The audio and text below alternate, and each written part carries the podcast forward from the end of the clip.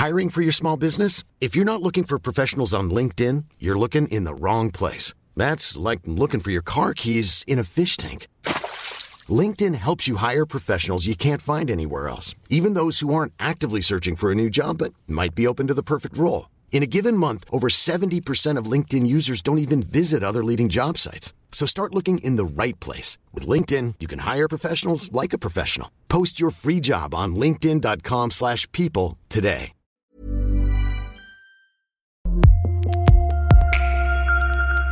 Bienvenidas a Estas Morras. Este episodio es el último episodio del 2023 y nos emociona muchísimo estar con ustedes porque traemos un súper, súper tema. Vamos a hablar del año de las mujeres, el año que la rompimos en muchas industrias, en muchos espacios, que se rompieron muchísimos récords, que se lograron muchísimos avances. Y para hablar, hablar de esto, primero las quiero saludar. A mi izquierda está Caro H. Solís. No como el país. Digo, ¿qué? Carolina, mucho gusto. Hola, estamos aquí en estas morras. ¿Cómo porque te lo pusieron mal o qué? ¿Eh? No, no, no. ¿Te pusieron Es que estoy a la izquierda, no como México. Ah, No desaprovecho. Y Mariana Chávez con la Chávez, la Chávez. Hola, ¿cómo están? Feliz jueves de estas morras. y- Jessica Fernández. Hola, ya nostálgica, conmovida por este último episodio del año. Gracias por acompañarnos en tantos maravillosos episodios. Espero que este también sea de su agrado para cerrar el año con broche de oro. Y Romina Sacre. Hola, ¿cómo están? Ya estoy cansada. Ay, que ya, ya, ya, Ya qué bueno que ya es diciembre. Güey, sí, ya, estoy cansada. O sea, la verdad es que este año sí estuvo bien rudo. Pero estamos aquí con toda la actitud y este episodio me, me emociona un chingo. Así que, gracias. Y yo soy Bárbara Arredondo Ayala y vamos a darle con todo este tema. Venga. Sí creo que fue este el año en que la rompimos en muchos sentidos, porque fue el año donde de entrada Taylor Swift, Beyoncé, Natalia Lafourcade, Shakira, Karol G, las futbolistas de todo el mundo que fueron a esta Copa Mundial donde se rompieron récords en todos los sentidos de audiencia. Deportes también como el voleibol que rompió récords de audiencia, de básquet. Eh, las mujeres en Islandia se volvieron a reunir en una huelga que no había sucedido desde 48 años. Ujú. Se detuvo el país. Incluso fue la primera ministra. No una sola mujer que no haya participado en esa huelga para exigir igualdad salarial. Es una huelga histórica, fue la primera que sucedió para exigirlo. Y de hecho, el país que lo, tiene el tema de la brecha salarial más avanzado en el mundo. Y creo que esto vivimos un efecto dominó por todos los diferentes sucesos que sucedieron en todos los campos alrededor de equidad de género, de crecimiento económico, de inclusión financiera y del poder de liderazgo que tienen todas las mujeres en todos y cada uno de los espacios. Y a mí me emociona muchísimo ver cómo, por ejemplo, en estos últimos Grammys, que los Latin Grammys que se celebraron en Sevilla, todas las mujeres fueron a apoyarse unas a otras. Lo que Laura Pausini dijo de Carol G, lo que Carol G fue y dijo de Natalia Lafourcade, en fin, todas eran como una hermandad que nunca antes habíamos visto, y estaba Julieta Venegas también, de celebrar los logros. Me encantaría empezar preguntándoles qué fue lo que para ustedes las movió, las inspiró. Dijeron, este año me lo quedo para la historia, me lo quedo para inspirar, para seguir construyendo el 2024 y los que siguen. Y estos liderazgos me movieron. Em, bueno, pues voy a empezar yo, ¿verdad? Como que Bárbara hizo eye contact conmigo y yo ya venía preparada. No, pues es que además el 2023 se arrancó muy fuerte, sobre todo en el tema de la música, porque tuvimos a muchas artistas, como a Miley Cyrus, que sacó Flowers, o sea, fue enero, así, enero, inicios de enero, y la señorita ya traía un tema que, güey, es espectacular, que rompió récords. Shakira con Bizarrap, donde destapó todo el tema con Piqué, que además ahí también eh, abrió la conversación, porque estamos hablando que ahora las artistas, que eso amo, güey, y también siento que es por, por todas las redes sociales, el cómo no nada más sacan una canción o hacen una película, sino que generan conversación, ¿no? O sea, lo vimos con Barbie. O sea, Barbie no nada más fue una película, sino que también se hablaba de el monólogo que se echó América Ferrera y güey, lo que hizo Barbie, etc. Entonces, me, me, me mama, ¿no? Poder ver que Shakira sí abrió la conversación de tengo que ser sorora con alguien que se metió con mi marido, ¿no? ¿Por qué está enojada Shakira, no? Como por qué las mujeres se enojan, ¿no? Y esta frase tan increíble de, de Shakira que las mujeres ya no lloran, las mujeres facturan, como que empezó también a mover muchas fibras dentro de nosotros, porque quieras o no, yo que soy especialista en cultura pop, eh, Romina Chapoy, por favor, este, no, de verdad, o sea, como él es muy poderoso el, el saber que ya no nos tenemos que quedar calladas y que podemos también emputarnos y transformar nuestro dolor en otras cosas, ¿no? Que eso fue lo que hizo Shakira muy bien este año. Y Miley. Y ¿no? Miley, el Miley también, o sea, Miley también lo hizo así magistral. Y, y hablando de Miley, oye, Miley dijo que no iba a hacer un tour por su salud mental. O sea, también eso es un statement. O sea, ella dijo, Cabrón. no voy a salir de tour, los quiero muchísimo, los amo, pero por mi salud mental no puedo salir de tour. Y dijo que nunca más iba a salir, ¿no? O Algo así. Ay, no sé, fíjate, yo no dijo que nunca más nunca. en su vida iba a salir. Pues, Me encanta que hayas traído a la mesa el tema de salud mental, porque este fue el año también que Simone Biles regresó a competir, se había tomado esta pausa. Ujú. Y creo que por primera vez en la historia, todos estos ejemplos que les estamos dando nos regresan a esta conversación ligada a la ansiedad, a la depresión, al rechazarnos, porque sí, imagínense, estamos hablando de estas figuras globales, ya sea del deporte, de la política, de la industria este, del cine y de la música. Y son estándares de belleza por los cuales son juzgadas muy fuertemente todas estas mujeres y que abiertamente digan, regresen todas y cada una de ellas el tema a, a la salud mental. Me parece los logros más importantes, diría, de la década, de los principios de esta década, que de mí se acuerdan. Vamos a ir poco a poco tomando esa batuta en temas de bienestar y crecimiento personal. Y hay que men- mencionar que Simone Biles regresó y para romper un récord. Pero nada más regresó, ella dijo, compre que les voy. Una Ujú. cañona. sí. Porque hubo muchos quienes, bueno, ya a ver qué pasa, porque te desapareces, Sí. ¿no? Sí, no, daban su carrera ya por muerta. Que además le criticaron un montón justo desde la vez, o sea, el año pasado que fue, el antepasado, cuando, el, el- el pasado, ¿no? Que decidió no competir y yo me acuerdo de que en aquella ocasión platicábamos mucho sobre la salud mental y cómo el, el, el parámetro era Djokovic, ¿no? Este, este, ajá, este tenista que tuvo un arranque, como lo ha tenido cualquier cantidad de veces, cualquier cantidad de vatos, y rompe la raqueta en un partido y la chingada, y es como, ah, ok, bueno, está ahí, ¿no? Djokovic, no, no fue como un tema de conversación. Y cuando Simón hace esta, esta, este posicionamiento dice, a ver, yo no quiero competir, quiero ponerme salud mental, estamos hablando de Juegos Olímpicos, para quienes no tengan contexto, es una gimnasta eh, norteamericana que estaba ya como dada por la ganadora de los Juegos Olímpicos porque está en un nivel súper, súper este, pro. Y en esos juegos ella dice, ¿sabes qué? No voy a competir, no puedo con la presión, no lo voy a hacer. Y se le criticó un montón porque le dijeron que era un berrinche, que cómo era posible que llegara a esos niveles y que rechazara el éxito. Y ahí nos empezamos a cuestionar justo esto. ¿Qué es el éxito y para quién, de- dependiendo de qué medida? ¿no? Entonces, esa parte de Simona me pareció maravillosa. Y luego me gusta que sobre todo eh, esto que decía Romina, que abrimos conversaciones, independientemente de si estás de acuerdo con la canción de Shakira o no, que si ya le dedicó demasiadas canciones a Piqué, que si por qué, que si hay que ser, que si no. El asunto es que se habló de eso. Abrimos la conversación a sororidad o pactos. O sea, ¿somos sororas o estamos haciendo esto que estamos reclamándole a los hombres de su pacto patriarcal? Ayer o antier tuve una conferencia y una morra que se paró a, a dar las exposi- el- la exposición de motivos de mi conferencia dijo una frase que me pareció increíblemente poderosa y dijo, yo ya no queremos aliados, hablando de los hombres, ya no queremos aliados, queremos desertores del pacto patriarcal. Uf. Entonces fue como, güey, yo ya no tengo nada que decir, casi me levanto y me voy, ¿no? Me pareció increíble. Pero justo, hablamos de sororidad con Shakira, en ese tenor es, ¿estamos siendo sororas o estamos haciendo un pacto? Hablamos de salud mental con las mujeres y con decisiones tomadas a partir de nuestros, nuestros propios conceptos y nuevos conceptos de cómo debemos vernos, a quién le debemos dar respuesta, quién nos está exigiendo qué y para cuál, ¿no? Y la otra es las expectativas. Empezamos a hablar de expectativas a partir de nosotras, no de otras expectativas. Lo vimos en deportes, que, que el fútbol, eh, obviamente en, en México, que las Amazonas rompieron todo. Y me emociona un chingo que además Ay, porque estoy llorando, porque estoy muy emocionada.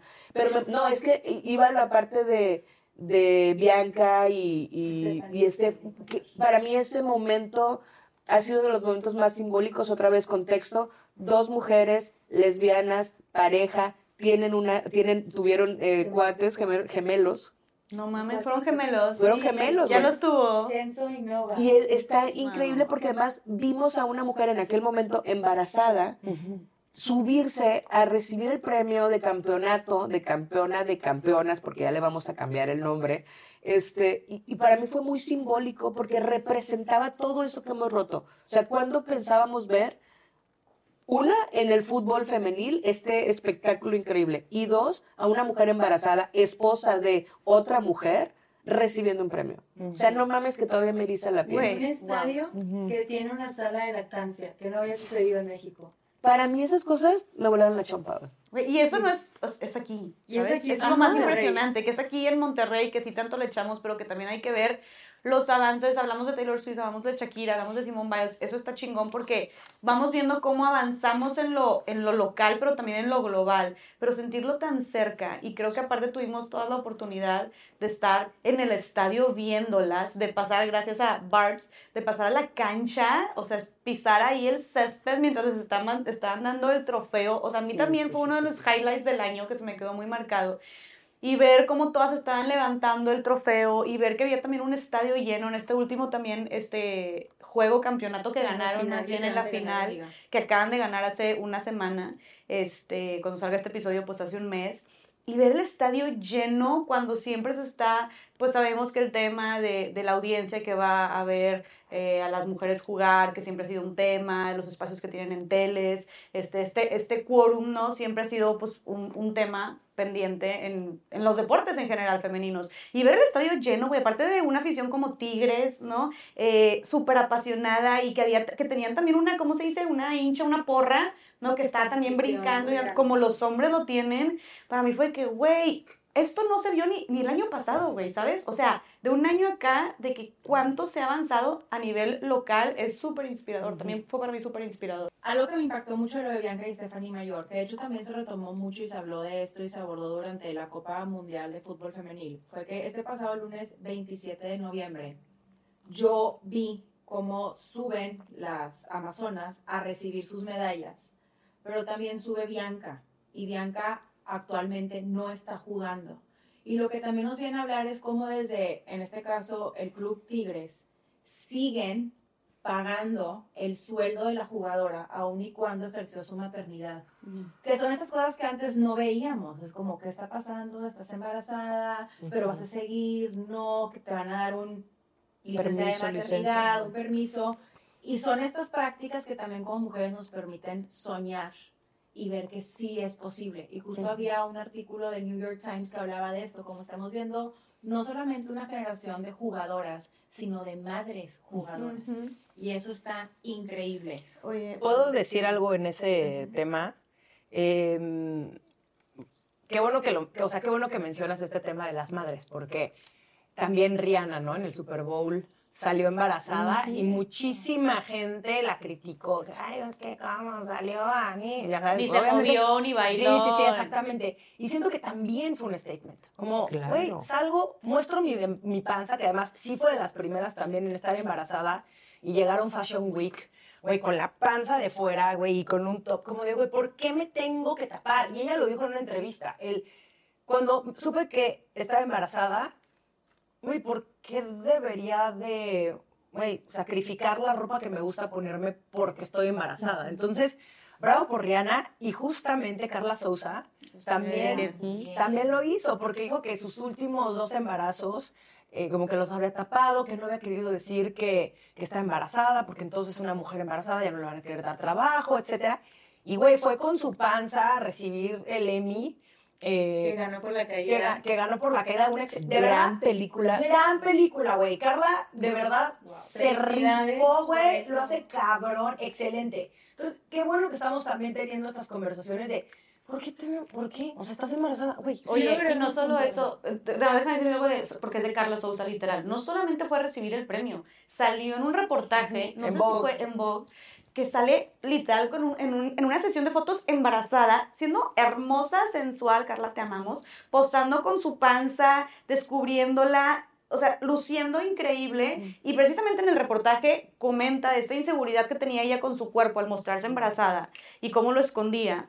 Este, por todos los complejos que esto le generaba y era como, no, ¿sabes qué? En este tercer embarazo, como fuck it, esta soy yo, puedo estar- lucir hermosa y no solamente fue, te digo, al recibir el premio, sino hasta se hizo un reportaje sobre esto. O sea, eso también fue muy cabrón y acaba de suceder. En términos de maternidad y de si ahora podemos hacer una recapital, requi- recapi- espérame, en términos de maternidad y si podemos hacer una recapital El, el algoritmo. Sí, podemos, es que, ya es que soy muy pocha, ya no quiero decir cosas en inglés. Voy a hacer mi wrap up. En términos de maternidad, y si hiciéramos un wrap up de todo el tema de maternidad, esto que mencionan Rihanna, Carla Souza, lo que mencionamos ahorita las salas de lactancia, también ahora en el maratón de Nueva York había estaciones para que las mujeres que fueran a correr el maratón pudieran sacarse leche.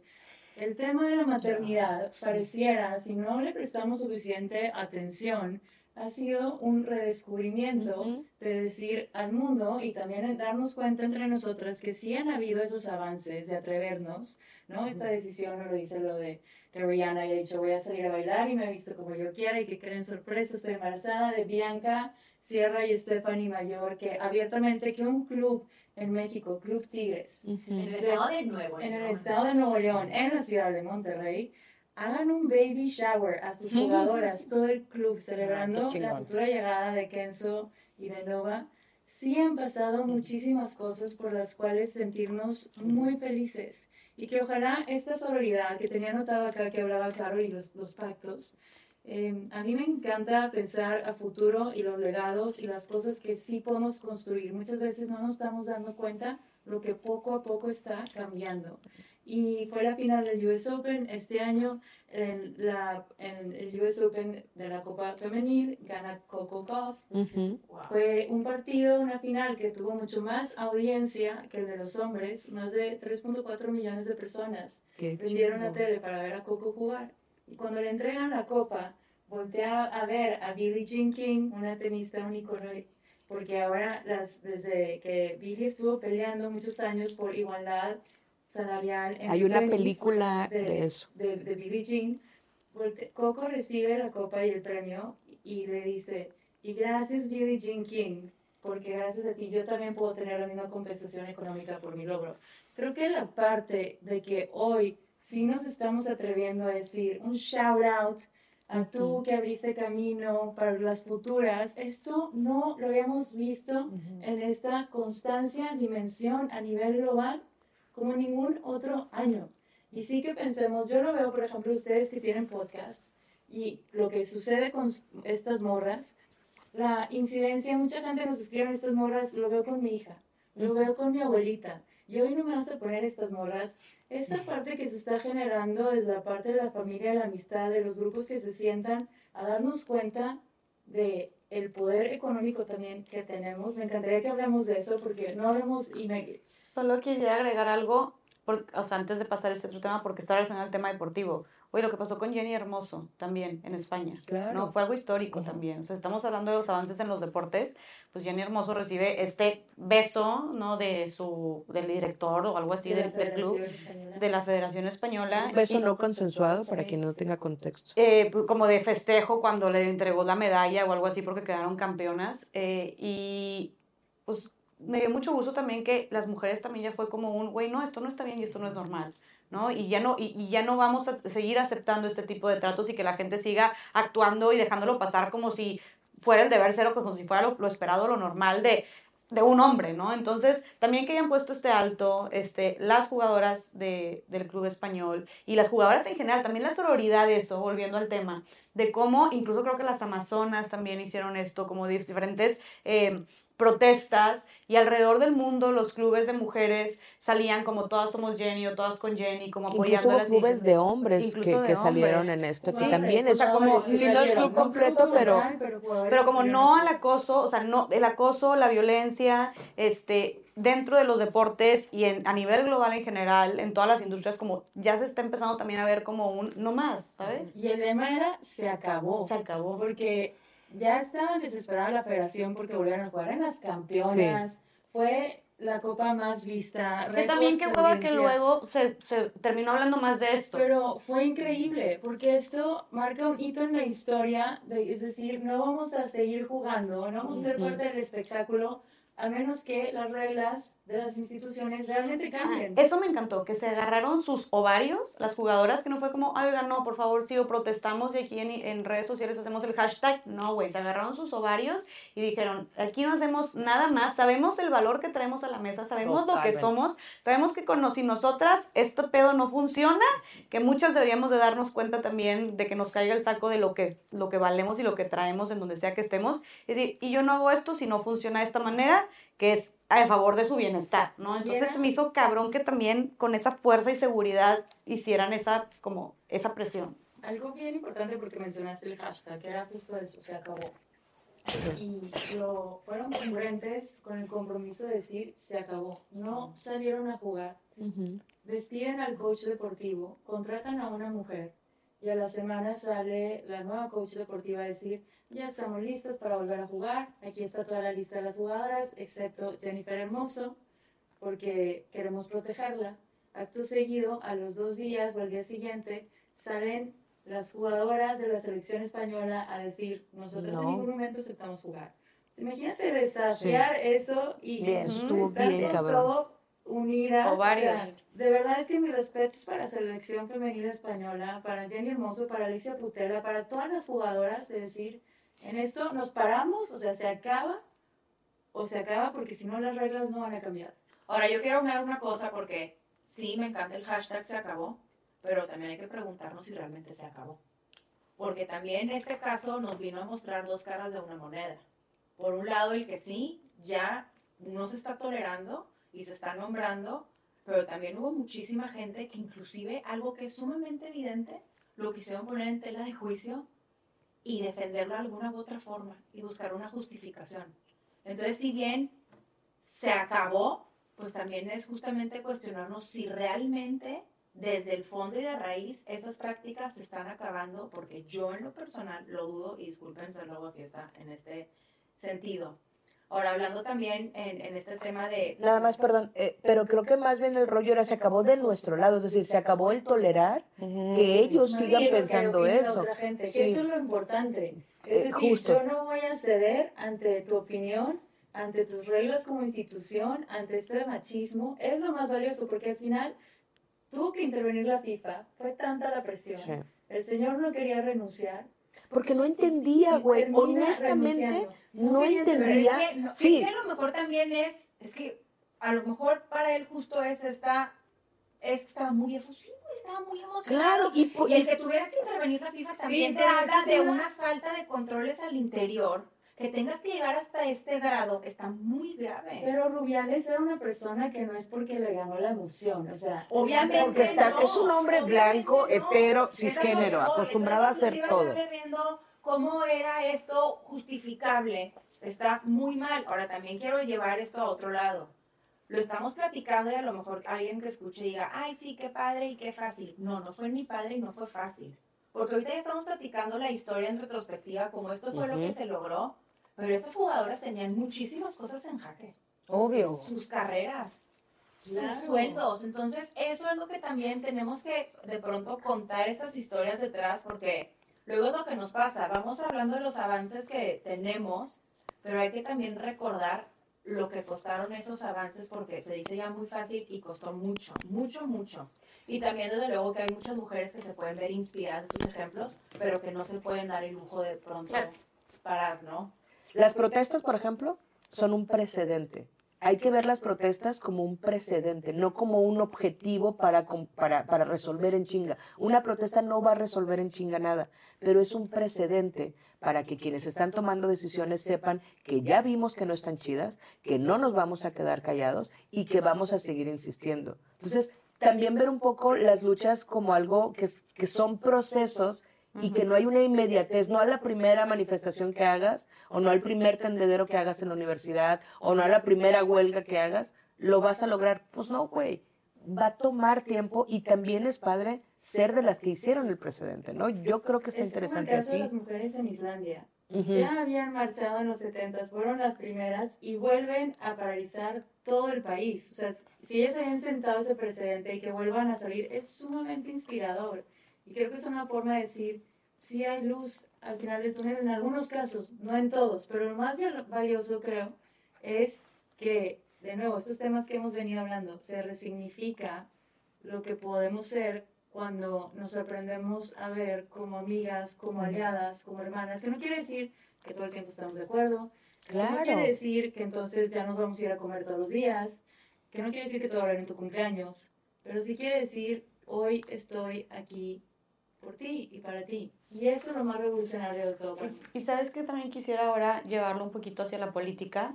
Algo también que sacudió mucho y fue una noticia internacional fue este, que renunciara la primera ministra de Nueva Zelanda, esta Jacinda Ardern, ¿no?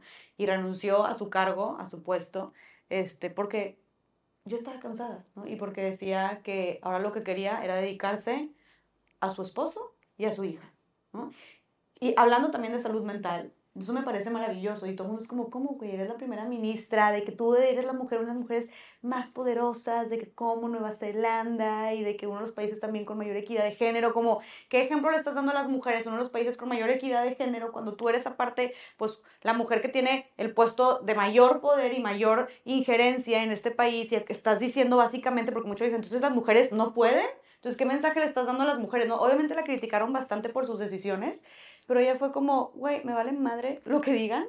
Yo quiero dedicarme a esto, ¿no? Y ya hice lo suficiente por este país y le tocaron cosas bien densas, o sea, le tocó la explosión de un volcán, le tocó el COVID, le tocó también un ataque terrorista. eh, y bueno, hay gente, digo, ya independientemente de si tomó buenas decisiones o no, o sea, pues hay, hay gente, yo luego en una, en un congreso estuve hablando con gente de Nueva Zelanda y pues obviamente hay gente que la apoya y gente que no. Pero sí se me hizo muy poderoso esto de decir, puedo ya haber llegado como al máximo y al tope de mi carrera, como de aquí, ¿qué más sigue? Y estar en ese lugar como ideal y de poder, que nos han dicho a todas como, güey, aspira a esto, ¿no? Y puedo tal vez decidir que ya no lo quiero, o que eso ya no es para mí, ¿no? O que quiero vivir algo más, y está bien, y no significa que seas una fracasada, no significa que, eras un- que seas una pendeja, que seas una huevona, simplemente significa que puedes elegir diferente también, y que al final de cuentas, qué ejemplo tan grande también para las mujeres, que puedes siempre decidir ponerte a ti antes que las exigencias o expectativas del éxito o del mundo profesional, ¿no? Ella se puso a ella primero, puso a su familia primero y literalmente, aparte estuvo bien padre porque como dimitió o dijo como, su, dio su último speech y volteó a ver a su esposo y le dijo algo así como de que John o como se llama, de que John, vámonos, de que hay que acostar a la niña o algo así, así como que algo de que, güey, vamos, vamos a vivir nuestra vida ya juntos, o sea, como que ya había sido descuidado demasiado eso, Y ¿no? también saber cuándo parar. Creo que uno de los aprendizajes más grandes, por ejemplo, en el contexto específico de Estados Unidos, eh, en el caso de la, en la Suprema Corte de, Ju- de Justicia, que había esta ministra Ruth Bader Ginsburg, que ella no decidió resignar, eh, re- que ella decidió quedarse en su puesto Ujú. eh, hasta que murió Ujú. y, y generó un caos político. Lo mismo el caso con la senadora en California, Dianne Feinstein, que es una senadora que abrió muchísimos caminos para las mujeres. Ella también no renunció- y generó también cierto caos. Y el hecho de, ahorita estoy poniendo ejemplos de mujeres y también los hay de, no- de hombres. Mitch O'Connell también en el Congreso en Estados Unidos, que lo estamos viendo, que sigue ahí. El señor ya está muy grande, no está Sí. bien de su salud Mm. y que una Sí, sí. líder joven, porque es muy joven Jacinda, Sí. diga, hasta aquí doy y me siento muy contenta con esta decisión. Porque aparte dijo eso en su, speech, o sea, en, su, en, su, en su último, perdóname, mensaje, justo dijo eso, como estoy muy orgullosa de hasta dónde llegué, estoy muy orgullosa de lo que hice y me voy contenta y orgullosa, o sea, para nada, se fue con la cabeza, con la frente en alto. Y ahí otra vez creo que es importante poner en perspectiva lo que en, en esta, en esta plática que les digo hablaba yo de eh, la cuota de género, ¿no? Y se desató todo un debate alrededor de la cuota de género. Y una de las cosas que decían, eh, vaya, los detractores de la cuota de género es, sí, pero es que a veces llegan mujeres que no están capacitadas solo por cumplir la cuota. Y entonces volteé y les dije, ok, ¿y todos los hombres que están en esos puestos están capacitados? Y fue como, ah, ok, ajá, no se mide con la misma vara, ¿no? Y entonces, en el caso, por ejemplo, de Yacinda, es como, ¿es la única política que ha renunciado? No, güey, los hombres también han renunciado, pero no se les mide con la misma vara porque las expectativas son menos. Todas las mujeres cargamos la, el peso de representar a otras mujeres. Y para quienes nos están escuchando, estoy haciendo comillas. No, nadie representa a nadie. Es imposible que alguien represente a otra persona. O sea, no, mientras le sigamos poniendo esta expectativa, vamos a, entonces yo no puedo tomar una decisión por mí porque es que representas a todas las periodistas. Güey, no. O representas a todas las ministras o a todas las futbolistas. Es, ese peso no se lo ponen a los hombres. Los hombres no representan a todos los hombres, ¿no? Entonces, también creo que ya es bien importante, y en el, y en el punto de la cuota de género, cuando les pregunté eso, sí como que se les crashó un poquito la Matrix, y fue como, ah, no, pues, bueno. y, y la pregunta fue, ¿todos tenemos un jefe que es un pendejo? Y se rieron y dije, bueno, a menos que su jefe esté aquí, en ese caso no. Pero fue como, claro, güey, si tienes una morra que no está capacitada, porque claro que las hay. El punto no es que no haya mujeres que ocupen puestos para los que no son capaces. El, el, el pedo es que necesitamos estar ahí para eventualmente conseguir la misma experiencia que consiguen ellos a través de los años, ¿no? Entonces, Durante siglos no hemos podido ocupar ninguno de esos espacios. Apenas el siglo XX fue el primer siglo donde vimos novelas y obras de mujeres en listas de bestsellers o con el mayor número de copias vendidas, porque antes no se les daban, esto lo estoy hablando del siglo XX, o sea, apenas Sí. hace unos años podíamos estar ahí. En términos de cuotas, me encantó este año, Chile aprobó una iniciativa de ley que Chile me son parece onda, brutal, güey. que básicamente Claro que sí, Saludos a las que nos escuchan maman Chile. chilenos. chilenas aprobaron un proyecto de ley eh, para el cupo de mujeres en festivales de música, que mínimo el 30% de los actos que se fueran a presentar en festivales de música sean mujeres. Y estás, Yo sea, tengo una preocupación grave, es real, me genera ansiedad. Si ustedes se fijan, yo me meto a Spotify y veo mínimo una vez a la semana los charts virales y top 50 de México. Me meto a otros países también, pero en México hay menos de 5 canciones en el chart top 50 y viral. Eso está cañón. Es un poco, nunca lo había visto antes.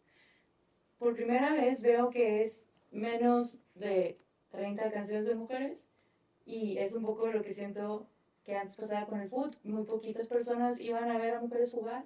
Y sí es una duda real que tengo de por qué hemos dejado de apoyarlas, porque sí nos gustan sus canciones, no quiere decir que no. No sé, ese dato aún tendré que investigar qué tantas mujeres versus hombres tienen esta app, tienen Spotify, qué tanto consumimos música entre géneros.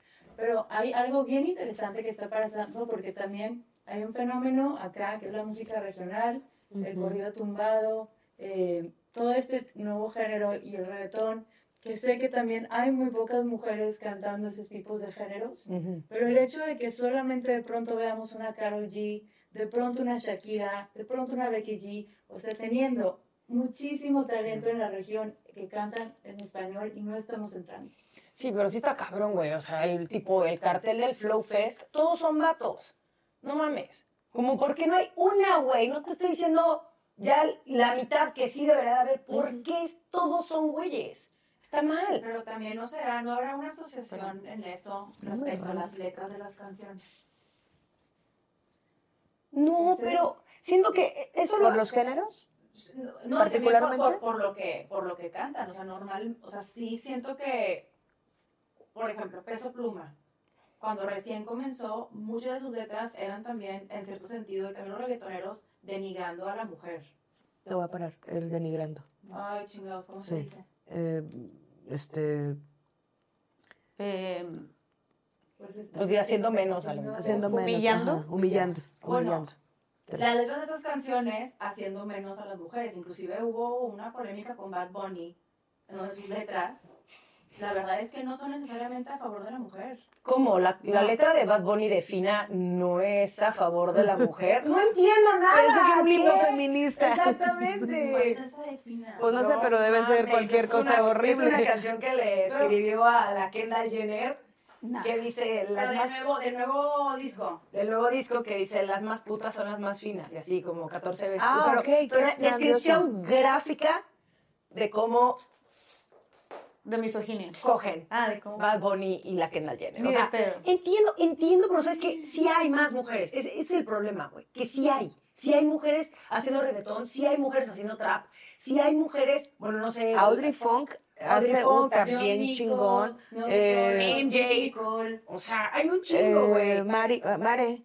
María María Advertencia, O sea, güey. sí hay, Anita, güey, Carol G, o sea, hay un chingo. Sí. El tema es, ¿por qué, güey? O sea, ¿por qué no están siendo headliners? O sea, si este año, güey, Carol G fue headliner de Lollapalooza. No mames, o sea, es como, sí, bravo, pero necesitan más, ¿no? No, o sea, Karol tiene que G, ser... la verdad es que mis respetos. Ah, no, la Karol G es cabrona. Súper fan, o sea, el último disco que sacó, si no lo han escuchado, por favor, vayan a escucharlo. Los collabs que hizo, por ejemplo, esta con Carla Morrison de Mañana será bonito. O sea, Karol G creo que también está siendo súper transgresora. Sí. Ganó un montón de Grammys en la última Sí. edición. Eh, fue una de las que les mencioné que trae este speech de solidaridad muy cañón. Y creo que siendo, yo creo que Chávez ahí traes algo bien interesante, será por de lo que están expresando en la letra que no lo estamos escuchando a tantas mujeres y pero En esos géneros. en esos géneros. Pero ellas también hablan mucho de sexo, ¿eh? O sea, también Sí. es como Anita es muy Sí. sexual y muy explícita, o sea, Sí. y también Y eso, y. Carol G también. Y algo- Y es, y es, y es raro, o sea, a mí se me hace como, uh, ¿sabes? Como, no mames, ¿cómo están? ¿Qué andan? No porque me, me sale un poco la tía Yoyis. No desde un lado negativo, sino como que digo, qué chingón poder ver a estas mujeres que se apropian Sí. de su sexualidad y que dicen, "Uh, voy a hablar de, güey, no sé, hacer sexo oral en un podcast como lo hizo Anita en Call Her Daddy. O sea, está muy bien. Necesitamos más mujeres haciendo, teniendo estas pláticas y estos discursos. Está perfecto. Ay, güey, no sé, yo siento que yo, yo voy a dobletearle a la tía Yoyis, pero sean mujeres, sean hombres, si estar muy explícitos así de que cochinones me da, cochinones. Fue muy tía Yoyi. Decir cochinones no es más tía Yoyi. Puerca. Güey, me da, me da pedo, o sea, yo, yo sé que, "Ugh, no, Porque cámbiale. lo que te choca, te checa. Seguramente, te so- checa. seguramente soy una puerca. Yo que un punto que me quedé pensando de lo que decías, que como mujeres no tenemos que representar a las demás. Ujú. Pero también es una realidad que de pronto ciertas otras acciones sí tienen incidencia y le dan mucha fuerza a discursos que van y atentan contra nuestros derechos. Ujú. Entonces, A ver, da un ejemplo. Desarrolla. no, pues por ejemplo, justo lo que acabas de mencionar de la primera ministra de Nueva Zelanda, pues depende de que nosotros lo podemos ver como, wow, qué admirable y qué increíble, pero yo te juro que una persona de ultraderecha te puede decir, ¿para qué andan friegue y que quieren llevar esos puestos si luego se quieren regresar a sus casas? Pero es lo mismo que digo yo, Chávez, con los hombres. O sea, a los hombres no les dicen, ay, ¿para qué andas friegue y friegue? Sí. No. Porque lo dan por hecho que los tienen. Yo sé, pero ¿cómo, cómo reviertes esos Ujú. pensamientos? O sea, es lo que digo, que tenemos doble carga. Sí, es que justo lo reviertes haciéndolo. Es decir, a ver, yo quiero renunciar porque mi salud mental, porque, y, y lo que siempre hemos hablado de, no está, eh, por ejemplo, si una mujer decide quedarse en su casa, la- el feminismo o los feminismos no están luchando porque las mujeres no se queden en su casa, sino porque sea una decisión. O sea, que mi decisión sea, güey, me mama ser mamá, hacer comida, estar en mi casa y cuidar mi casa. Qué chingón que puedas decidirlo. Y con, con, con este asunto en la política, creo que una forma de revertirlo es haciéndolo y que te valga madre decir, a ver, güey, yo voy a renunciar porque sí, chingué mucho para llegar y exigí mucho llegar. Finalmente llegué y resulta que no es lo que quiero. No, y ya lo No, a ver, y estuvo un Y buen, ya- y ya lo y estuvo un buen rato ejerciendo, Ajá, No fue como que ay, a, la No, prim- espera, a los primeros no. tres días va. y De su un caso en particular, o sea, lo va a hacer en el contexto actual mexicano. Ujú. Entonces sí también es una presión constante en donde si llega, lo más probable es que llegue una mujer al poder ejecutivo y claro, hay muchas personas que están completamente en contra de que eso suceda. Nuestros derechos, por más que los vayamos alcanzando, Sí. no significan que están garantizados. Sí. Y a mí, desde luego, a lo mejor estoy mal, no sé, pero sí estoy esperando lo mejor de su desempeño, más allá por el país, también como mujeres. Porque si no, es la- imagínate la primera experiencia que tengas y que no es una que esté cumpliendo con la expectativa. Yo sé que está mal, yo lo entiendo, pero estratégicamente Sí. también para impulsar una agenda requerimos un buen desempeño. Si no, ahí tienes Estados Unidos, por ejemplo, que están constantemente atentando contra lo que vamos avanzando. Sí, sí, sí. Y entonces, le- lejos de tú contraargumentarles, lastimosamente sí das argumentos. Es que, pu- es que pues no deberían de ser argumentos, ¿verdad?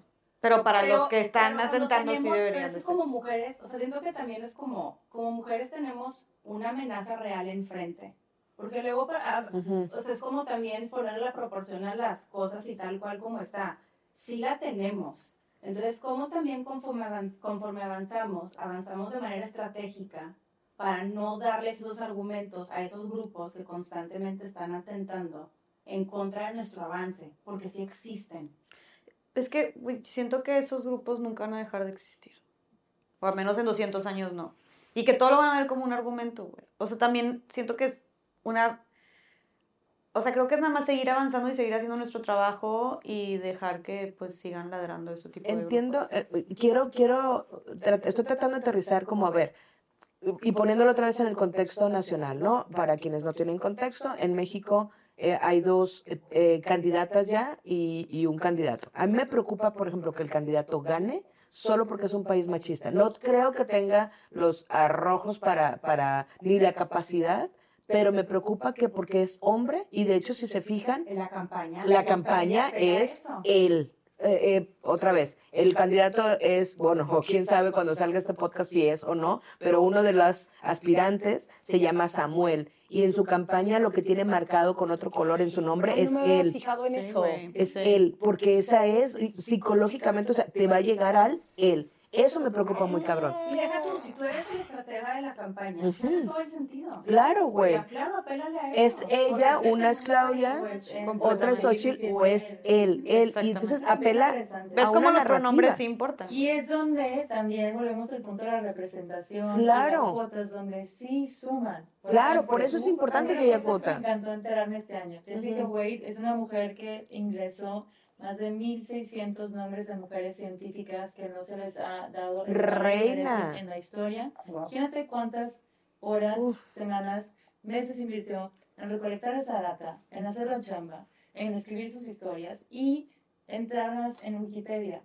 Por suerte, hoy tenemos Wikipedia, porque antes usábamos la enciclopedia británica o la encarta Sí. Y cosas, pero decían un grupo, en su mayoría de hombres, y que hoy alguien, porque tenemos esta red web Ujú. open source, podemos hacer esto por el bien de la demás gente. Creo que es brutal. A mí me encanta y por eso creo que sí es bien importante. Lo que hay que tener ojo es tampoco pasarnos de exigencias de esperar que se nos cumplan todas las expectativas que tenemos y que sucedan de la noche a la mañana, porque nos ha costado siglos estar donde estamos hoy. Y hablando de esto, de, bueno, la neta no tiene nada que ver con eso, pero eh, sí de las, de, de las mujeres que están ocupando espacios. Em, hablamos ahorita de Barbie, ¿no? Al inicio, y de cómo esta película pues rompió récord y que lleva mucho este mensaje, o sea, en sí la película pues es muy emotiva sobre pues lo que Barbie pensaba que era y como esta búsqueda de identidad y como todo este cuestionamiento y todas estas decepciones de lo que verdaderamente es el mundo, no sé, como dijimos, o sea, lo, lo máximo y lo que más nos emocionó de la película y, y está cabrón porque sí fue muchas, ¿eh? o sea, muchas amigas mías fue como, güey, es que ese eh, ese discurso de América Ferrara, cuando se, ese rant que se echó diciendo como eh, la doble moral y las expectativas que hay de ser mujer y este peso, es que quieren que seas eh, mamá, pero también quieren que seas una empresaria exitosa, pero también quieres que te veas bonita, pero también quieren que seas no muy, mucho de esto, pero no tanto de esto, de que nunca, pareciera que nunca es suficiente. Y tengo amigas y conocidas que me han dicho, güey, yo estaba escuchando eso en el cine mientras se me salió una lágrima.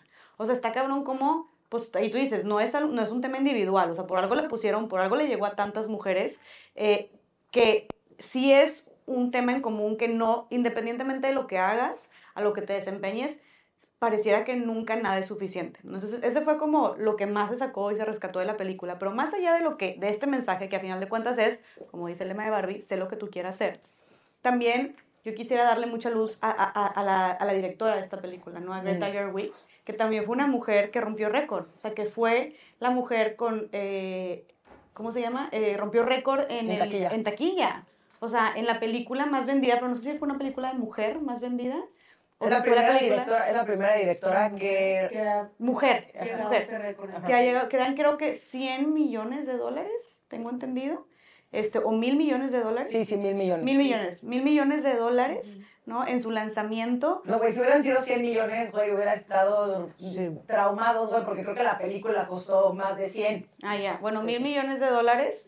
En su lanzamiento, de que la primera mujer en hacer eso, y aparte con la película que lo hizo, también fue poderosísimo. Y más si conoces también la, la historia de, de Greta Gerwig, ¿no? Que intentó actuar, que llevaba mucho tiempo como intentó en otro tipo de cine alternativo, como de, ay, talacheándole, haciendo varias cosas. Hizo la de Mujercitas también, ¿no? Que también es otra peliculaza para mujeres. Entonces, fue como, güey, qué chingón que después de mucho tiempo talachándole y que muchas veces no tomaron en cuenta su talento, la echaron, de que la tachaban como de ideas raras finalmente rompió este récord y con este tipo de película que tiene este tipo de mensaje que resonó con tantas mujeres. También eso fue súper inspirador. Y una película que también de nuevo el punto de la maternidad ah, replantea muchas cosas. de, al final el, rant de América Herrera, todo el speech increíble que se avienta este diálogo es ¿y quién soy yo también? Ahora que soy mamá y dónde está mi lugar en el mundo y soy una mujer que trabaja, pero luego qué se supone que sigue para mí, ¿no? Hay muchas cosas si se fijan y es un gran ejercicio de hacer que revisitaron lo que significan tantas cosas alrededor de la maternidad, que como nunca y pareciera que es un tema que no ha estado presente, ha estado presente en nuestra agenda todos los días, en la agenda de cuidados. El INEGI sacó un estudio recientemente, la semana pasada, que menciona que el trabajo de cuidados y no remunerado en México tiene un valor del 24.5% del PIB. Imagínense lo que es eso. Y ese valor económico, 77% de las mujeres contribuyen al trabajo de cuidados y solamente el resto de los hombres. Y los hombres han, han aumentado, creo que en 10 años, creo, el porcentaje es como 1.1 el porcentaje que han aumentado los cuidados, porque sí, ciertamente hay más hombres ahora hay más hombres que también están en cuidados, pero lo que han aumentado en 10 años es el 1.1% en cuidados, en lo que se han involucrado. Que justo tenía apuntado aquí este asunto de los cuidados, porque eh, esta parte en la que se nos hace eh, responsables de los cuidados también limita un chingo cómo te desarrollas profesionalmente. Porque hay una parte, y voy a usar la palabra, intrínseco, pero es que hay una parte intrínseca en nuestras decisiones que tiene que ver con los cuidados siempre pongo esta referencia de quién nos enseñó a cuidar. ¿Cómo sabíamos si tú eres hermana mayor?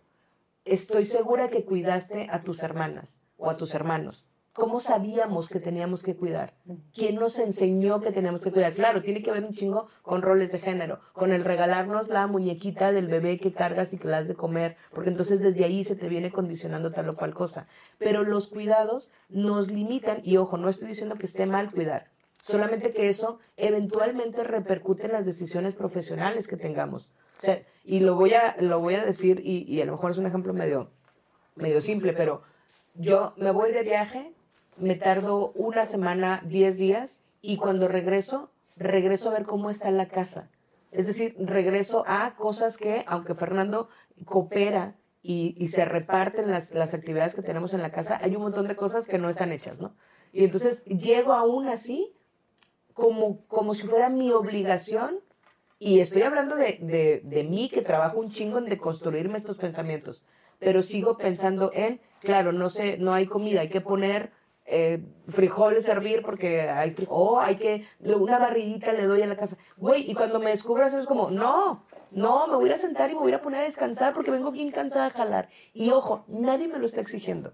O sea, nadie me dice, esta es tu obligación, pero hay algo en, nuestro, en nuestra chompa. Entonces, y, la otra, y el otro dato que tiene que ver con cuidados es eh, la carga emocional, la carga mental que hacemos, que es, aunque no esté haciendo cosas, mi mente está, y aquí se lo enseñé a Romy cuando llegué, mi mente está pensando cosas. Esta es mi lista de pendientes. Y hago una lista y pongo cosas porque si no, se me olvida. Entonces, esta carga mental que tenemos las mujeres es bien agotadora, güey. Es bien agotadora estar pensando qué tenemos que hacer, aunque no lo tengas que hacer tú. Puta, no mames, eso cansa bien. Y que muchas veces, o la mayoría de los hombres no la tienen, o sea, no están en la, en la oficina pensando, ay, ¿quién va a pasar por los niños? Ay, le falta pañales, ay, ¿qué vamos a hacer de comer? ay, no sé qué. Güey, sí, y eso claro que es desgastante, ¿eh? Y también implica que no des tal vez tu 100% te concentres al 100 físicamente, también ha de ser sumamente drenante. O sea, sí tiene repercusiones esta, carga, esta carga mental y esta culpa.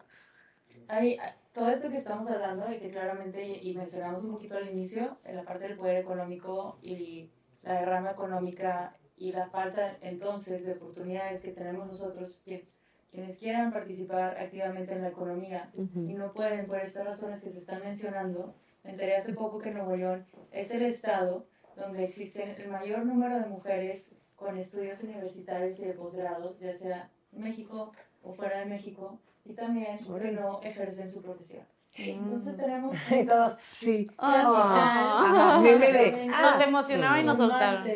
justo por la cultura de roles de género, de, pues, tú puedes salir a Claro. estudiar, Pero te tienes que regresar a tu casa. pero en realidad lo que te toca, y ahí sí, es una pregunta, no sé, si es la decisión o nuestra cultura Yo creo que es la decisión. De quedarse. Sí, yo tengo muchas amigas con maestrías como lo más normal No, pero, y ellas deciden Pero- no, no ejercer, o sea, quedarse en sus pero ¿no crees que hay un ambiente que, propicie, que, que que propicie? o sea, siento que es más bien la medida en la que tú permitas que el ambiente te lo o sea, que tú te veas necesariamente como arrinconada por el ambiente. Y a, o sea, ¿qué estás respondiendo? O es por lo menos lo que yo he visto y analizado. O sea, no necesariamente, o sea, es como, ok, yo me quiero subir a esta ola en donde esto es lo que tengo que hacer, o yo quiero nadar contra corriente y remar contra corriente. Y también es bien cansado, Y ¿no? por lo O mismo sea, es, creo que las mujeres, y particularmente en el contexto en el que nos desempeñamos, que deciden, y voy a hablar, por ejemplo, Ana Pau Cantú, Sara, lo han mencionado en muchas ocasiones de la sobremesa. síganlas en la sobremesa. Excelentes. Lo Pero máximo. sí lo han mencionado, que tener remar contra corriente es todavía más cansado porque mi alrededor no lo hace. Sí. Porque deciden no hacerlo. Oye, y en... Y en- Ay, ves, yo estoy bien cansada, oigan. Es que no han parado de hablar, qué bárbaro. No he parado de remar ¿Por contra qué no dejamos corriente? este, este episodio al principio, hijas? No. Este, no es cierto. Ay, yo- Em, justo este año tuve la oportunidad de estar en un evento donde estuvo Elizabeth Gilbert, que es esta autora, escritora, eh, bestseller del libro Eat, Pray, Love y de muchos otros, y yo la verdad soy muy fan. Y justo Elizabeth Gilbert decía algo que a todo mundo como que nos voló un poco la cabeza, que decía que a ella le faltaba ver un tipo de mujer, que había visto a una mujer este, ambiciosa, a una mujer trabajadora, a una CEO, a una, o sea, Dice, me falta ver a una mujer relajada. Dudes, qué fuerte, güey. Y fue así de, no mames, güey, no conozco a una mujer relajada. Esa debería de ser nuestra revolución.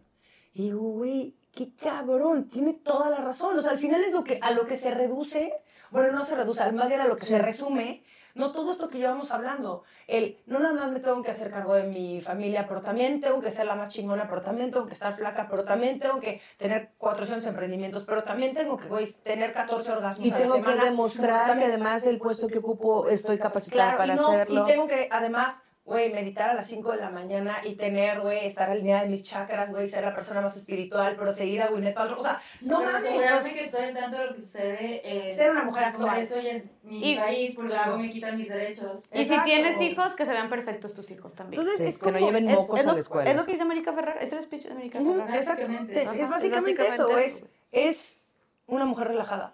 Y a mí, no mames cómo me cuesta estar relajada. Yo nunca estoy relajada. No, porque aunque te es la carga mental. no, pero ni en vacaciones. Me Sí. cuesta muchísimo trabajo también como el, el bajarle contra el no tenerme que preocupar. Es todo lo que no hice.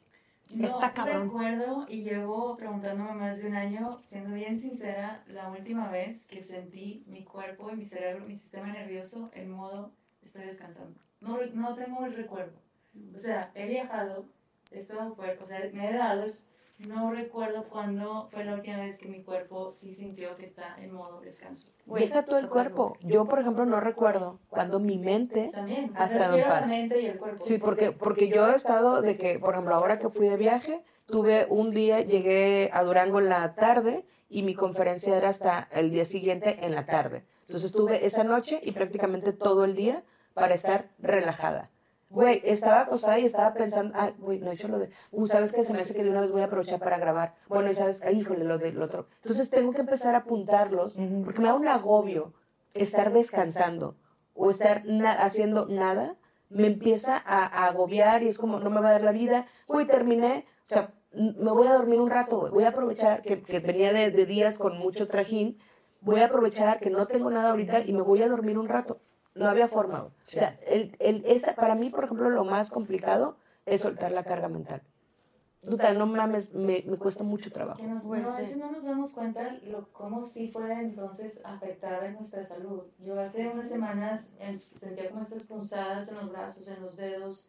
Luego se llegó hasta que sentía este dolor en la pierna que nunca había sentido en mi vida, como que vibraba la pierna por dentro, me asusté un chorro. Y ya le escribí a la coach que la Chávez me recomendó y ahora la Chávez y lo entrenamos juntas a las seis y media de la mañana. Entrenan juntas. Uy, qué envidia, Sí. dijo nadie. unos días apenas.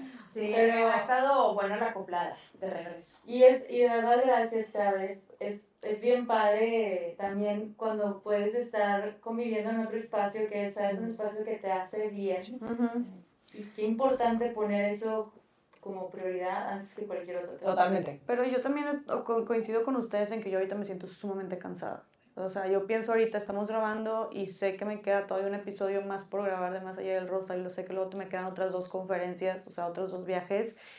Y ya, güey, o sea, estoy así tipo de que, es- de que, ok, un, de que uno más, dos más, pero ya a mí, o sea, estoy sobreviviendo con esto de batería, güey. O sea, me urge, y, y, y justo lo estaba hablando en terapia la semana pasada, necesito descansar. Sí, fui a Islandia, me fui 12 días a Islandia, espectacular, pero güey, como quiera era un viaje de chinga, estabas haciendo hiking, eh, subiendo senderismo de que todos los días, güey, o sea, subiendo volcanes y así, fue, no estoy quejándome, que, ay, no, pobrecito yo, pero no, no era un viaje de descansar, o sea, no era un viaje de descansar. Entonces, eh, y aparte incluso ahí, güey, te juro, estaba subiendo el volcán y pensando de que necesito señal porque necesito probar este contenido y necesito pasar estos, cap- estos títulos y, o sea, todos los días como quiera era de que me tengo que conectar porque, y esto está pendiente y no sé qué, y sharara. Y sí dije, necesito unas vacaciones, pero unas vacaciones de, necesito dos semanas De no contestar el celular. al final, al final de diciembre o inicios de enero, de irme a un lugar a descansar, o sea, no sé, una playa, dos semanas de... Y, y tú puedes ser aquí en Monterrey, lo que sea, pero de verdad no preocuparme por nada. No subir nada, no subir, para mí dos semanas sin subir nada es un chingo. No subir nada, no contestar, ni siquiera stories, ni siquiera stories de que aquí con mi cheve, no, o sea, nada, no contestar el celular, dejarlo a un lado, dormir, me urge eso, o sea, de verdad lo aquí necesito. tú. Es que luego, pero más allá de buscar el tiempo de desconectarte, es también buscar cómo puedes hacer una vida Sí. Sin que tengas que recurrir a estos espacios. O sea, yo, por ejemplo, antes de venir, mi esposo me vio y me agarró y me dijo, ¿cuándo te vas a dar cuenta que no eres un robot? Y yo así de que, ah, tan mal me veo. Me dijo, no, perdón, alguien te lo tiene que decir. O sea, no eres un robot, no puedes hacerlo todo, ya, ríndete. Y es justo eso, es... Fuerte, güey. Sí, no, que te lo digan y es como... Sí. Y más Pero- alguien tan cercano a ti que te ve todos No, los días. sí, Dices, claro. pues que no no, estoy viendo, no es decirle, ay, me tengo que ir al, al bosque a desconectar, porque eso es Mm. ponerle una curita a algo mucho más Tienes que buscar que sea algo güey. O sea, al sostenible. final Es- es no es tu exacto. realidad. ¿Cómo le hago para que la vida sea llevadera? Totalmente. Totalmente. O sea, sea, no llegar a y fin de año que- de que... Y siento que más bien aquí, eh, por experiencia propia de mis múltiples burnouts desde el año pasado y este, es la gente siempre va a tener prisa, güey. La- a la gente siempre le van a urgir un chingo de cosas. Es más bien por empezar a poner límites y decir, no, no puedo. Y también aprender a decir que no. O sea, que lo hemos hablado en múltiples este, capítulos, Episodios. múltiples episodios de de verdad poner límites y decir, no, güey. O sea, a mí me, no hay cosa que más me empute y eso creo que también hubiera estado increíble en el episodio de- del, del encabronamiento. Que, por ejemplo, me pongan juntas a mi hora de comida. Dude, no mames, necesito comer. O sea, como, ¿en qué, ¿en qué momento pasa el día y de pronto son las 6 de la tarde y es como, no, es que no he comido? Es como, ¿por qué estoy haciéndome esto? Me ha pasado güey? muy seguido eso último. Necesito comer, necesito descansar, necesito como recuperarme para volver a crear y para volver a hacer más cosas. Total.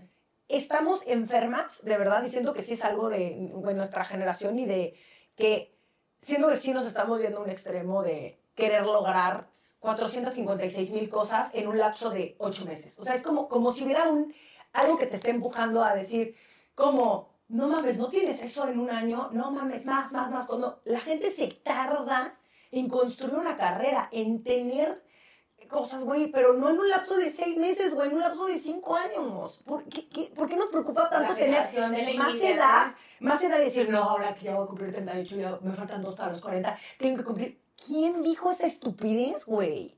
Ahí voy para allá era un poco lo que decíamos al inicio, que es todo esto ha tomado mucho tiempo. Lo que estamos Ujú. viendo hoy es el resultado de algo que se intentó construir desde hace siglos. O sea, sí es un regalo ser testigos de todo esto que está pasando. Entonces, ¿cómo hackeas este juego para no caer mentalmente en el peso del mundo recae sobre tus hombros, sobre quién eres, sobre dónde tienes que estar? Y también, eso es lo que yo he dicho también en otros episodios, acordarnos que esto que está pasando hoy no se va a volver a repetir. ¿Y qué quiere decir esto? Que no nos estamos dando la chance de disfrutar de lo que estamos siendo parte. Totalmente. Porque es un regalo que podamos incluso tener estas conversaciones, aunque estemos cansadas, ¿no? Que podamos compartirlo con ustedes, que podamos atrevernos a ir por lo que queremos. Todos esos privilegios y regalos, porque son privilegios también, creo que es bien importante que nos demos cuenta que los estamos haciendo por algo más grande que nosotras y que está bien también darnos el permiso de descansar y la visión que tenemos por de nosotras. Hay, un, hay una historia en el Torah que me gusta mucho, es una fábula que dice, en tu bolsillo derecho, en uno de tus bolsillos, siempre debes de traer un papel que, dice, que diga, el universo está hecho para ti. Mm. Y en el otro bolsillo, un papel que diga, no eres nada más que polvo. Y el secreto de la vida es saber cuándo lees cada uno de ellos. Mm. Y a mí me ayuda mucho acordarme de esa frase porque en realidad no somos nada, no somos nadie, estamos viviendo una experiencia. no, es que justo el, asunto de, de desconectarnos, y, qué bien que lo decías, esta parte del privilegio, el privilegio de poderte sentar a, a pedir un descanso cuando en, una sociedad en la que es muy complicado porque hay gente, sabemos, que está trabajando todo el tiempo y que la vida te lleva siempre detrás de la zanahoria y aunque no sabes si para qué quieres la zanahoria, pero vas detrás, detrás. Justo el, dimensionar que no necesitamos salirnos al bosque, salirnos a la playa, sino cambiar esta mentalidad, decir hasta dónde sí puedo hacerlo y hasta dónde me está costando más de lo que puedo dar, ¿no? Es, es esto me agota, esto me cansa, esto no lo voy a hacer, ¿no? O sea, también creo que es importante ponernos esos límites. Voy a cambiar drástico de tema, pero creo que... Lo apruebo. Gracias. es que me sentí muy comprometida. Yo autoapruebo los cambios. Es correcto. Pero creo que no hablamos suficiente de Claudia Golding, que justo ganó el Premio Nobel de Economía por sus hallazgos respecto a las brechas salariales y los trabajos de las mujeres. Y esto se los menciono para que el día de mañana que alguien se le ocurra decir que esto no es cierto y que es un invento, por favor que se culturice y se eduque, porque ya es algo con suficiente este, argumentación, con suficiente sustento y aparte hoy por hoy está premiado bajo un premio Nobel. Con los parámetros que ustedes mismos han impuesto. ¿Cómo ven? que tenemos que esperar a que les den el Nobel. Ajá, para, para, validarlo. La teoría económica alrededor okay. de para que puedan, ¿cierto? El, para que puedan refutarlo. Rodrigo no había salido. No había salido esta. Oye, Rodrigo como que lo tienen muy en el congelador. Sí, ¿eh? porque la neta se está deconstruyendo y valoro mucho este approach que está haciendo. Le mandamos un saludo a Un gran abrazo a Rodrigo bajo Goku 324. Hay Rodrigo ya deconstruidos. Ah, muy bien. Oye, Rodrigo? No, o sea, le cuesta trabajo, pero lo intenta. Oye, nada más de, lo de la Chávez en, en, esta parte del Nobel y cómo ellos lo validan. Eh, la Real Academia de la Lengua Española, para quien quienes están argumentando siempre como este asunto de por qué hablas incluyente, eh, aprobó la palabra no binaria. Entonces, para que... Y machirulo. Y machirulo. Entonces, para que sepan, lo que sigue es que la RAE... La RAE va a aprobar, y estoy haciendo comillas porque la RAE no aprueba, simplemente apropia las palabras, o sea, las valida, digamos, en cierto sentido. Seguro lo dije mal, no es esa tampoco la palabra, pero bueno. Lo que sigue es que si estás hablando de no binarios, entonces vas a decir con el pronombre ella. ¿Qué? Exacto, su RAE, su único argumento para una cuestión más ideológica que gramatical. Solo quería poner que existe, dato rápido, Jess, antes de que hablemos de esta peli que nos quieres contar, su RAE que existe desde hace 300 años, que fue una organización creada por hombres, que no fue sino hasta los 70 que entró una mujer, hay 42 miembros integrantes, un poquito menos de 45, y actualmente solamente hay 12 mujeres su RAE, que su lenguaje, dicen, pero la RAE dice que no puedes decir todo es porque no está la palabra. Pues no sé si ha sido históricamente hecha por un grupo de un par de cientos de hombres que me digan a mí cómo todos debemos hablar. Puro señoro que además aprueba octubre. Ajá, búsquela. Está aprobada por la RAE. y que junto a genio no está genia. Pero bueno, ese es todo nuestro dato cultural sobre la RAE, El totalmente Oye, random. Yo quiero ahora y regresarme al tema de las películas porque hubo una película en particular que también causó mucho ruido y que a mí me encantó. De hecho, hice un análisis sobre esa película, un video, que es la película de La Sirenita. Que a mí en lo personal me gustó muchísimo el mensaje de la, Sirenita por su diversidad y también porque le dieron un twist como al mensaje final, la propuesta de la película, más allá de la Sirenita queriendo, desviviéndose, literalmente quedándose muda por encontrar el amor de su vida, el príncipe para complementarse y vivir felices por siempre, ¿no? Para empezar, pues la Sirenita, este, de entrada, pues ya no era blanca, ¿no? Era una mujer negra, eh, que pues obviamente es mucha más representación. Aparte, eh, quitaron, por ejemplo, la película, digo, la canción de Úrsula, la villana, donde está horrible, güey. Tú buscas los lyrics, o sea, la, la letra, y los, la letra decía algo así como, los hombres no le- a los hombres no les gusta si les hablas, no vaya a ser que los vayas a aburrir. Eh, Oh, la madre. ahí, ahí- ahí arriba es preferido, los- les dije que un video, un video de eso, ahí arriba es preferido que las damas no conversen a no ser que tú los quieras aburrir o así. Eh, verás que no logras nada conversando, no sé qué, no sé qué, lo que importa es tu belleza, de que solo sé linda y tú verás, algo así. Güey, estaba horrible la canción y era la que cantaba Úrsula. Obviamente quitaron esa parte, este, luego al final la sirenita, eh, como que ella, le quitan la parte donde ella firma para tener que besar al príncipe al tercer día, como para que no esté con la presión ella de que lo tiene que besar, lo tiene que besar. Eh, quitan unas partes de la letra donde los pescaditos están, la de la la besala, no sé qué, como que ahí hacen varios comentarios como presionándola mucho a él a besarla y a él a besarlo, también quitan eso. Y más que nada, principalmente, la sirenita, este, güey, es que neta para mí fue muy padre porque pues fue una película con la que creo que todas crecimos, es de las más viejas de Disney y que todas amamos. Entonces, por eso hubo mucha gente que se enojó porque le hicieron también tantos cambios. Pero al final de cuentas, la sirenita también eh, como que convive mucho con el príncipe. Ella está mucho más centrada como conociendo el mundo exterior, los colores, las frutas, los animales, viendo el pueblo. De hecho, se escapa. De hecho, hasta el príncipe como que ni siquiera es tan importante para ella. Lo deja solo y ella se va como que al pueblo ahí, eh, termina bailando y el príncipe la pierde de que dónde está y la morra está curioseando por todas partes. Eh, no se casan al final, o sea, se van a conocer el mundo juntos. El príncipe también tenía mucha esta necesidad de quién soy yo, de qué, qué es lo que quiero, cuál es mi identidad, etc. Eh, y al final Tritón, su papá, eh, literal con eso cierra, le dice algo así como un comentario de, espero que hayas aprendido que nunca más deberías de ceder o silenciar tu voz, de que para encajar en algún lugar o para agradarle a alguien más. Entonces, este tipo de mensajes se me hicieron súper chidos y mucho más de ella descubriéndose a sí misma y a lo que quiere y al mundo, más que buscando estar con el príncipe, ¿no? Entonces, para mí, La Sirenita, la neta, también fue un gran hito eh, o un gran logro para las mujeres y la diversidad en general este año. Me encanta.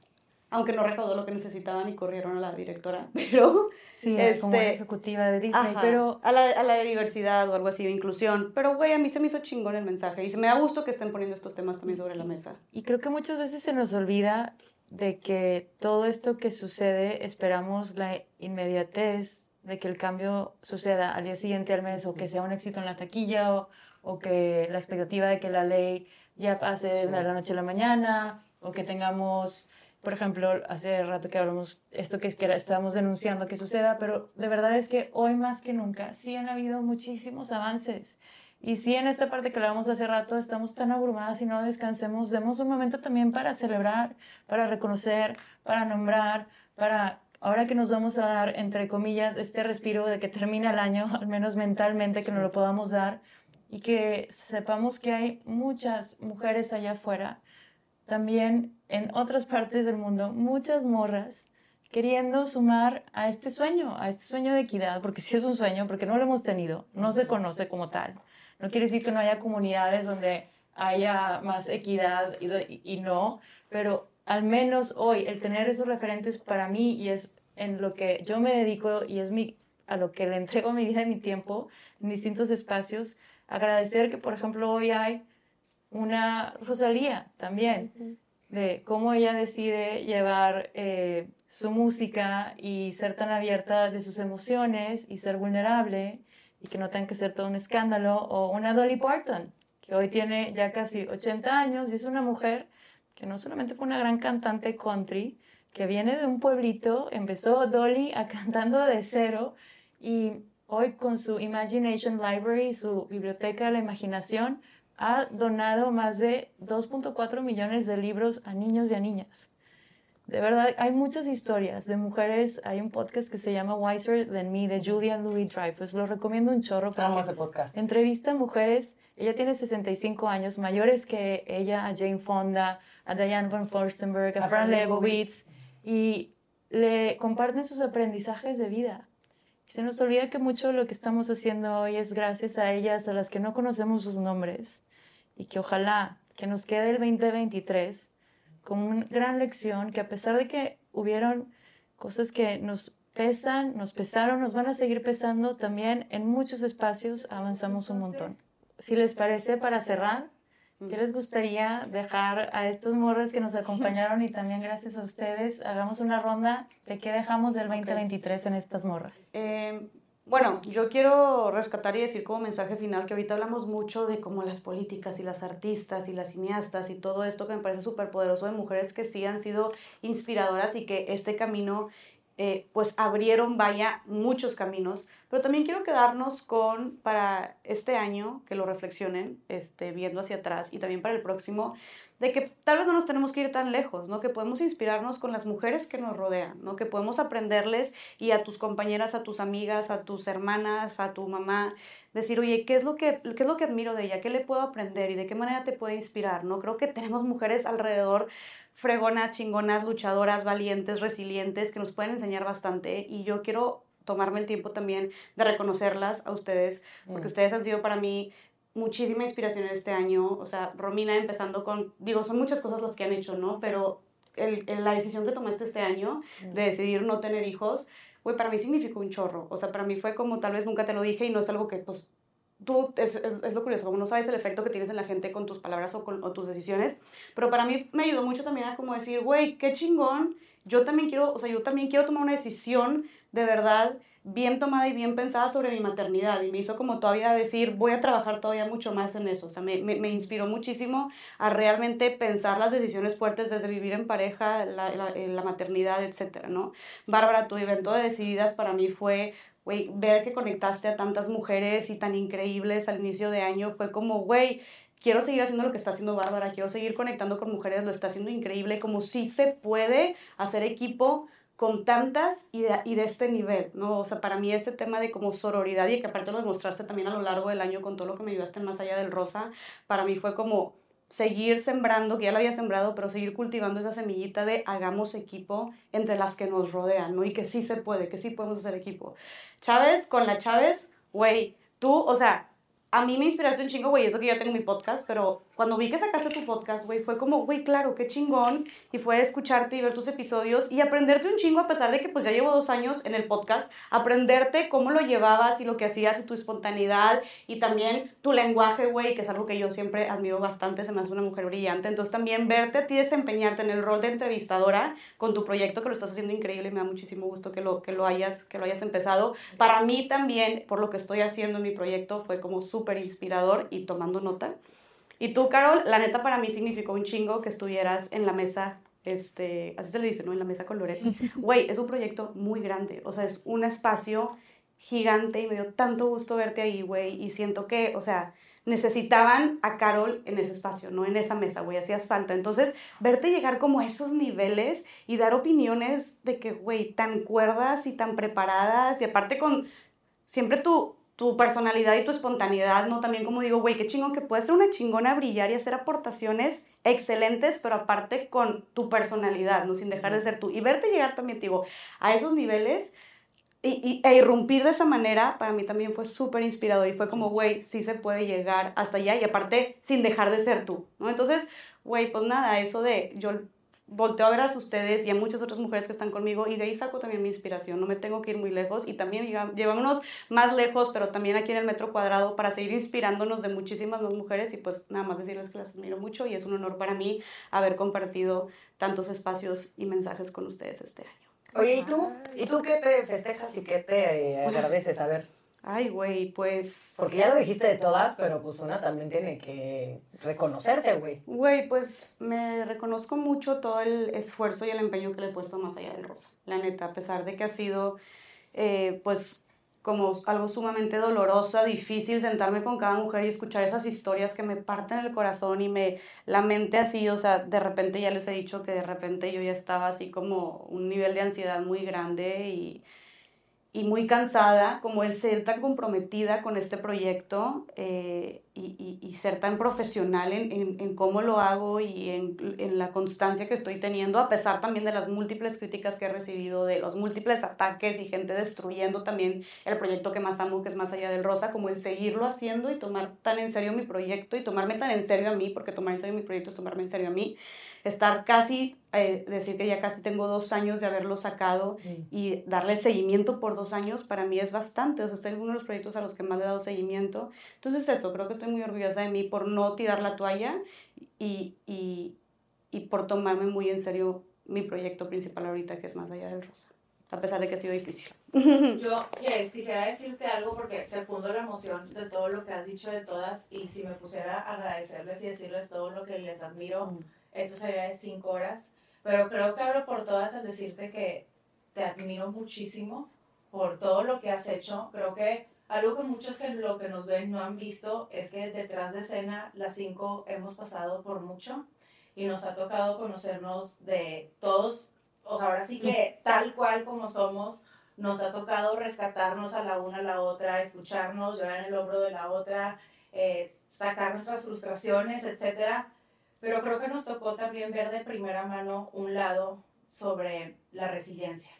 Y yo te admiro y te respeto muchísimo porque yo sé de primera mano lo duro que fue en algún momento de este año el de pronto dudar de ti, sentir ese síndrome de la impostora a todo dar, pero también agarrarte de esos lugares tan necesarios para seguir adelante. Y se dice muy fácil, y yo sé que ahorita tú lo dices de una manera muy fácil, como después de haber afrontado algo, pero sí que también quienes nos escuchan sepan que siempre te mostraste súper receptiva, súper abierta, súper humana. Insisto, se dice muy fácil, sé que ha sido un gran trabajo de tu parte y te admiro y te respeto mucho por eso. Ay, te quiero, bebé. Gracias. Y también todas, que también sepan porque ahorita ven como lo mejor que pueden ver de las cinco, pero también sacar el proyecto adelante ha tenido sus retos, sus dificultades pero que también sirva para que nos escuchen un ejemplo de que juntas podemos llegar mucho más lejos. 100%. Amén. Amén. ¿Tú quieres decir eh, quería decir muchas cosas, pero nada supera lo que han dicho. Y si no tienes nada mejor que decir, el silencio también es valioso. Las quiero, las admiro. Eh, se puede hacer equipo, se puede cultivar, se puede avanzar y sobre todo creo resistir también es lucha y no sabemos a quién estás inspirando. O sea, siempre piensa que algo que tú haces no tienes idea de lo que impacta en la que está a un lado, ¿no? Entonces, pensemos en eso cuando hagamos cosas y va a estar bien chingón. Sí, sí, para bien y para mal, güey. claro. Por eso tenemos que, a mí me gusta hablar mucho de la responsabilidad porque al final no, no se trata, nosotras tenemos la fortuna de tener unas plataformas pues bastante grandes, pero yo sí creo que podemos inspirar a muchas más desde, güey, a nuestra amiga con la que hemos llorado y platicado hasta, güey, no sé, a tu familia, no sé, el, el, hecho de que, de que queramos ser mejores personas y queramos aprender y crecer, siento que eso es muy aplaudible. Y creo que es, para mí este 2023 fue mucho también el pues sí, güey, el reconocerme y también aplaudirme y decir, en esto no puedo. Y también se vale. Y también quererte salir de lugares donde ya no, ¿no? O sea, es, es muy valioso. O sea, no, no caigamos en la trampa de la hiperproductividad, por favor. Y gracias, de verdad, gracias por, por este. Ay, ya, me voy a poner a llorar. Sí, sí, sí estoy, justo en el momento. estoy cansada, güey. Estoy cansada, pero híjole, o sea, se ha sido muy interesante todo lo que ha pasado este 2023. Y a pesar de que estoy cansada, siempre llego con toda la energía y, salgo de aquí como con más energía, ¿sabes? Después me da así como el, el bajón durísimo, pero me acuerdo que probablemente uno de los primeros episodios que grabamos estaba súper nerviosa. Yo como que decía, uy, no mames, ¿cómo voy a sentar con todas ellas? A pesar de que son mis amigas, güey, o sea, las conocía todas, pero era como, no es que voy a estar en una mesa con ellas, o sea, está cabrón. Y ahorita ya las conozco y digo, pues no tanto, ¿no? Cierto. De que pues X. Las amo con todo mi corazón. La las sobreestimé. No es cierto, no es cierto, no es cierto. No, pero es, es un, la verdad es un regalo, güey. Aunque se escuche muy cursi, sí es un regalo el poderlas tener cerca, el aprenderles, el escucharlas, el cagarnos de risa, el saber que, que cuento con ustedes, eso es bien bonito. O sea, la verdad, las quiero mucho. Ya no hay, ¿verdad? Cuentas con nosotros. Estábamos a nada de irnos en blanco. Por esta hora ya. Mira, no he llorado. No, No, yo te- a mí no me ha salido, ¿eh? A mí no me ha salido. No va a salir. No va a salir. Respiro y mujer de hielo. No, que salga, que salga. Es la época, es la época. Tía de. ¿Qué dijo? Tía, Cochinón? yo- Es la época. Cochinón. cochinón me mamó, Esas músicas Siento que deberíamos cochinonas. hacer una lista. Yo a hacer esa lista. tía Yoyis de tías Yoyis, no, de Jess y de todas. O sea, porque Y eso que también- se supone que soy de otra generación. Bueno, pero si hiciéramos así el, el countdown, perdón, un paréntesis, de Jess se lleva al lugar uno. De tía Yoyis. Totalmente, de tía Yoyis, sí. Súper sí. Yo soy de otra generación. Tú te andas mimetizando con diferente gente. Ya, ya soy parte Jessica, parte Carol, parte la Chávez, parte Bárbara. Ya ven, no nos queremos Ustedes ir. descubran, No nos queremos ir. ¿Qué partes de No queremos dejar el No queremos- 2023. No queremos dejar el 2023. Fue un gran año. ¿Se fundó estas morras? Sí, Hicimos estas morras. Empezó estas Sí. morras. Hicimos muchísimas cosas, pero lo mejor es que nos hicimos mucho más amigas. Nos reconocimos de distintos lugares. Nos pusimos a discutir sobre qué creemos, qué es lo mejor o no, y luego recontentarnos. Nos damos estos encontronazos, de esto sí, esto no, bla, bla, bla, bla. Y nos dimos cuenta que estaba ok discutir. No pasa nada, que igual nos queremos muchísimo. sí, sí, sí, sí. Y eso es para mí, creo que también una gran, gran lección de alguien que no le gusta el conflicto, o sea, y poder decir, esto no quiero, esto pienso por esta razón, y aprender a argumentar, porque si quieres una cosa y la otra no, y decir, no es personal, creo que es increíble. Y gracias a todas ustedes, morras que nos ven en todos estos países, también al 8% de los morros, que ojalá lleguemos a 16 el año que entra, ha sido un gran proyecto para mí en lo personal, me ha dado muchísimas cosas, sobre todo amigas que, del alma y hermanas. Y te amamos. estoy súper emocionada de lo que viene para el 24, porque creo que van a venir cosas muy buenas, van a venir otros retos que nos vamos a volver otra vez ahí a qué onda, pero sobre todo nos vamos a dar cuenta, y les voy a contar una anécdota. El otro día llega una chava, se llama Leli, y me dice, ¿tú eres una de estas morras? Nada más te quiero decir algo. Estaba súper deprimida y de pronto me salió en YouTube un episodio de salud mental y era de ustedes. Y desde ahí ya me empecé a aventar todos los demás. Y me ayudaron muchísimo a que no me quedara estancada en lo triste que me sentía ese día y lo mal que la estaba pasando. Entonces, gracias Leli, con que a una persona le hayamos hecho decir, esto va a estar bien, todo pasa, y como todo pasa y el 2023 está por pasar, las vemos en el 24, las queremos mucho y Y apréndanse mi nombre, oigan, porque ¿sabes qué? Esto es algo importante. llegan, llegan y me dicen, amo a estas morras, amo a Carol, amo a Jessica, amo a la Chávez, amo a Bárbara. Y a ti. Y yo, ¿qué onda? Y, amo estas morras. Y yo, chingón, ¿quieres que les pase un mensaje? O sea, siento que es como encontrarte a la que menos te cae bien. güey. estar de esas morras, güey. Es que- pasado dijo cinco veces. Soy Romina.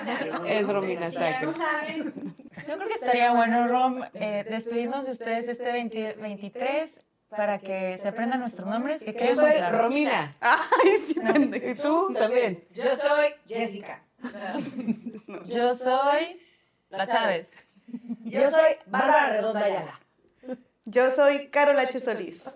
Y nosotras somos Estas morras. ¡Feliz